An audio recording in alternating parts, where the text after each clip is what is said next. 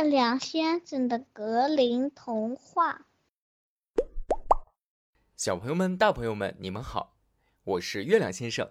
今天要给大家讲一个关于穷小子上前线打仗，最后被国王赏识，迎娶公主的故事。它的名字叫做《穷小子翻身做驸马》，这也是我要给大家讲的第四十二个童话故事。故事的主人公呢，是一个穷小子，他出生在一个穷苦的家庭，他觉得自己是家里的负担。便对他的父亲说：“爸爸，我们家现在穷得连饭都吃不上，日子过得太糟糕了。我不想拖累你和妈妈，我想离开家，看能不能挣到饭吃。”父亲虽然不舍，但还是悲痛地把他送出家门，祝福他有一个好的前程。离开家的穷小子去到另一个国度，发现这个国家正在打仗。人穷志不穷的他决定报名参加国王的部队，上前线去打仗。国王被他的忠心感动，决定让他奔赴前线。等他抵达战场时，看见一众将士倒在枪林弹雨中，活着的人纷纷打算做逃兵。可是这个正义又勇敢的穷小子站了出来，大喊：“我们绝不能让自己的祖国灭亡！”这一喊，把所有人的爱国之心都激发出来了，于是都跟在他的后面，在他的带领下打败了敌人。等他们凯旋，国王得知这场胜利多亏了穷小子一个人时，说：“这位勇士，你是我们国家的救命恩人呐！朕将赐给你享不尽的荣华富贵，让全国人民都歌颂你。”于是，穷小子成了全国显赫的人物。恰好国王有一个女儿，虽然样貌如花，但是脾气却古怪的很。女儿说：“我要嫁给一个真心实意爱我的人，这个人在我死后要守在我的陵墓旁，直到死去。同理，他若先死，我也为他终生守灵。”这个古怪公主的古怪誓言一传出去。吓跑了全国上下的年轻男子，可是穷小子对公主一见钟情，不顾一切的请求国王把女儿嫁给他，并深情地说：“我十分清楚我对公主的爱，爱的根本不在乎是否被活埋，只要能陪在公主身边，让我做什么我都愿意。”听到穷小子这番表白，国王答应了，还为他们举行了盛大的婚礼。这对璧人幸福的生活了一段时间之后，不幸的事情发生了，公主突然生了重病，宫里没有一个大夫能治好她，最终离开人世。在公主下葬的那天，依照誓言，穷小子也被带进了陵墓，随后墓门便锁上了，周围没有工具，他根本不可能撬开这个厚重的门。他看到棺材旁有张桌子。上面只有四支蜡烛、四条面包和四瓶酒，心想：等这些东西消耗完后，他就会饿死。于是，穷小子终日愁眉苦脸地靠在棺材旁，每天只吃一丁点儿的面包和一小口酒。两周过去了，食物所剩无几。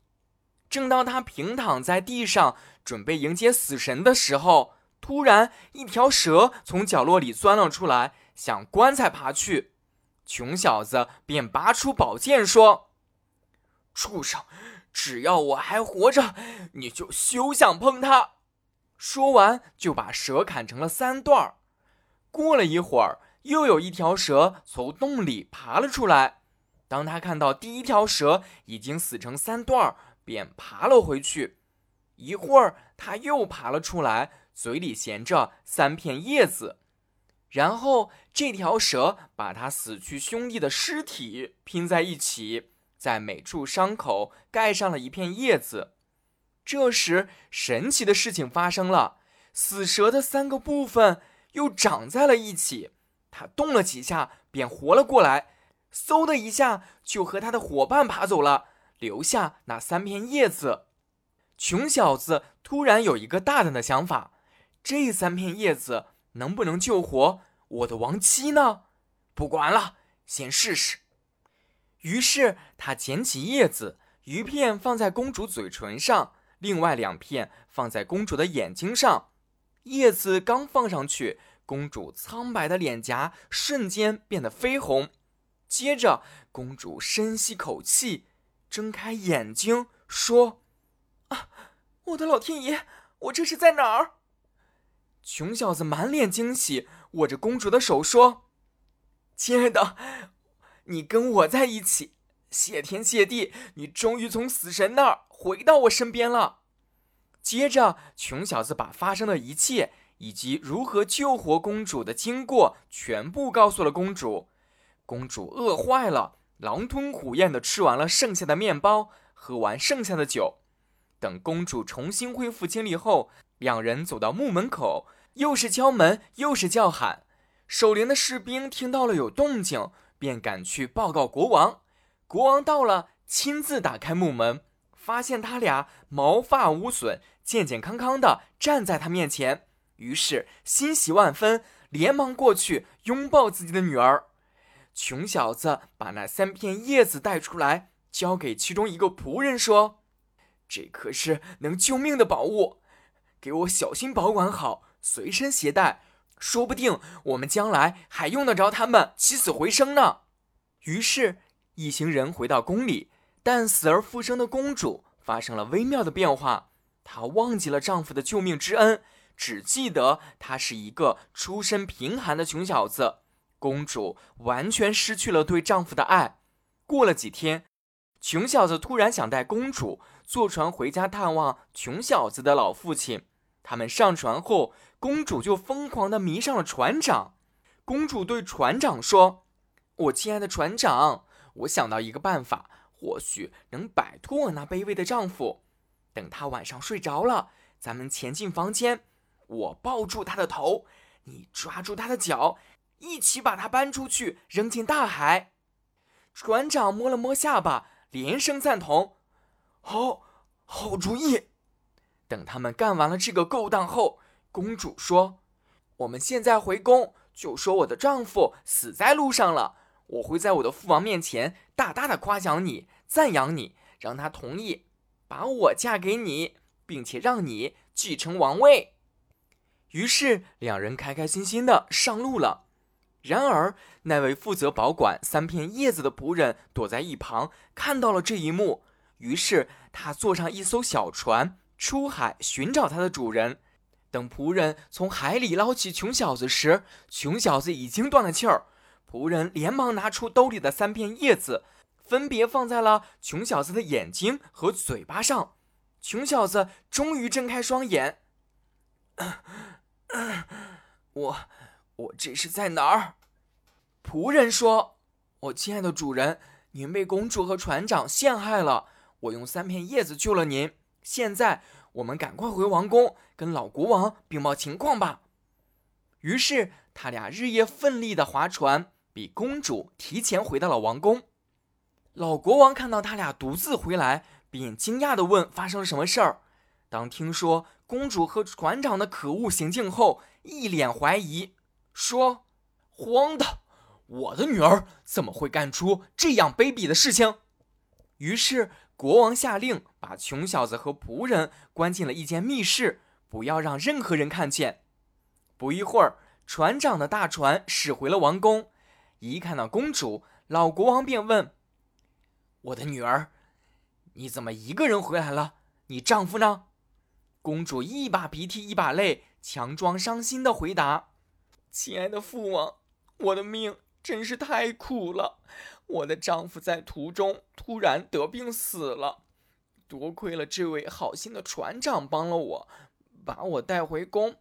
你一定要见见这位英勇善良的船长。国王哼了一声，说：“哦，是吗？那我要让死去的人复活。”说着就打开了密室，叫那主仆二人出来。公主看见自己的丈夫活得好好的。吓得连忙跪下说：“父王，求您饶了我，我只是被这个船长迷了心智。”国王说：“不可饶恕！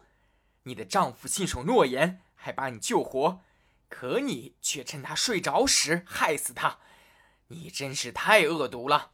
你要为你的罪孽付出代价。”于是国王下了令，让人把公主和船长绑起来，放在了一条凿了洞的船上，再把船推向了汹涌的浪涛中。不一会儿，船便消失于海天之间。小朋友们，今天的故事到这儿就结束了。这个故事想告诉我们两个道理：第一，出身贵贱不能决定一个人的一生，后天努力也相当重要；第二，勿以恶小而为之，勿以善小而不为。